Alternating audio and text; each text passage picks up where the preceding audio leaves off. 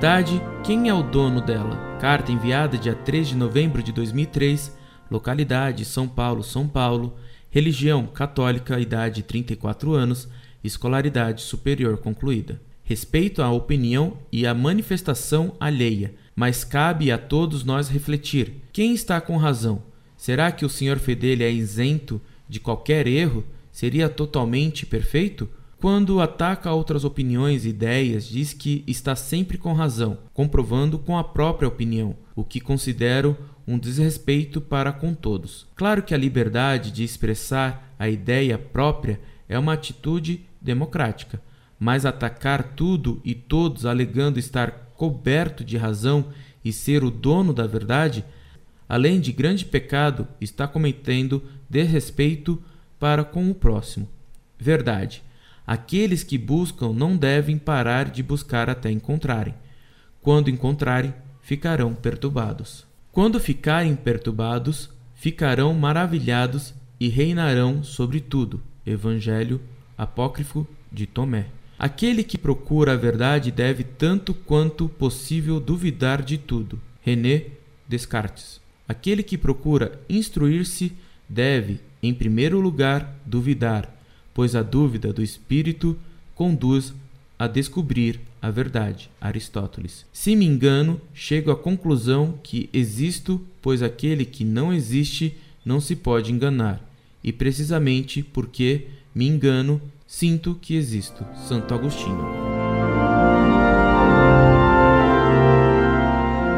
Muito prezado, salve Maria. Muito obrigado por sua crítica, embora ela seja um tanto zangada e azeda para comigo, pois é sempre bom ser criticado, porque nos permite examinar nossas posições e corrigir o que erramos ou o que não deixamos muito claro.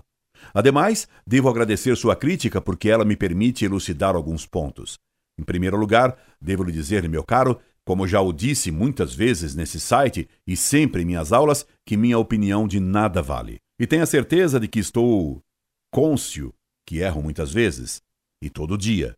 E quando tomo conhecimento de que errei, apresso-me a declarar que errei. Erro tanto em minhas opiniões que uma aluna minha da Montfort, brincando comigo, há muitos anos já, me apelidou de o inacertante. Por isso, Jamais provei ou procurei provar que outros estivessem errados, com base em minhas opiniões.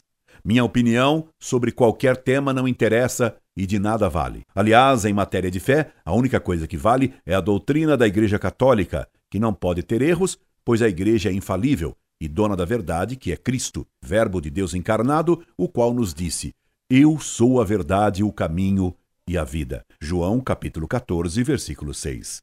Todo católico, na medida em que tem fé, possui a verdade. Nesse sentido, é dono da verdade, que é Cristo. Melhor, a verdade é nossa dona. Apresso-me a dizer-lhe, para evitar mal-entendidos, que a posse da verdade católica não nos faz sabedor de todas as coisas, doutores sabe tudo, inerrantes e infalíveis.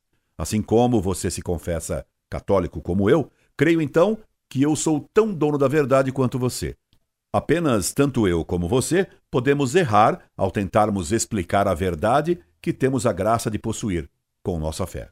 E você, meu caro, que tanto preza respeitar a opinião alheia, me acusa de estar cometendo grande pecado e de ter desrespeito para com o próximo.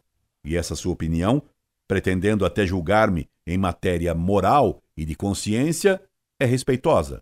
E não o acuso de cometer pecado por me julgar no modo como escrevo.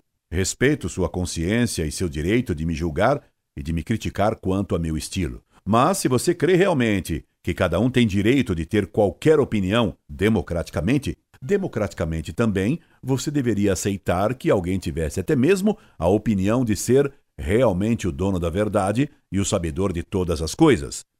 Essa seria uma opinião louca, mas que você, que se diz um democrata, deveria aceitar também, para ser coerente com você mesmo e com os princípios que alardeia. Meu caro, não fique zangado com o que disse, pois apenas provei que você é incoerente. E dizendo isso, não dei minha opinião sobre você. Provei apenas a sua incoerência com suas próprias palavras. E já que você me tem como um soberbo que pensa saber tudo, permita-me que lhe faça notar, a você que não pretende saber tudo, que entre as obras e os autores que você cita contra mim, estão o Evangelho Apócrifo de São Tomé, que é herético e gnóstico. E isso não é minha opinião, mas uma constatação da fé e dos especialistas em gnose. Uma frase de Aristóteles que sempre deve ser considerado, mas que não se pode esquecer que era pagão e que não conheceu a verdade, que é Cristo. E finalmente, Santo Agostinho, diante do qual todos devemos nos inclinar, mas que na frase que você cita dele, prova apenas que se erramos, fica provado que existimos. E que eu erro e que existo, nessas duas certezas, creio que eu e você estamos completamente de acordo. Esperando ter esclarecido a você sobre minha inacertância evidente, assim como de minhas limitações de saber, que são públicas e notórias, me subscrevo atenciosamente e agradecido. Incorde Jesus Semper, Orlando Fedeli.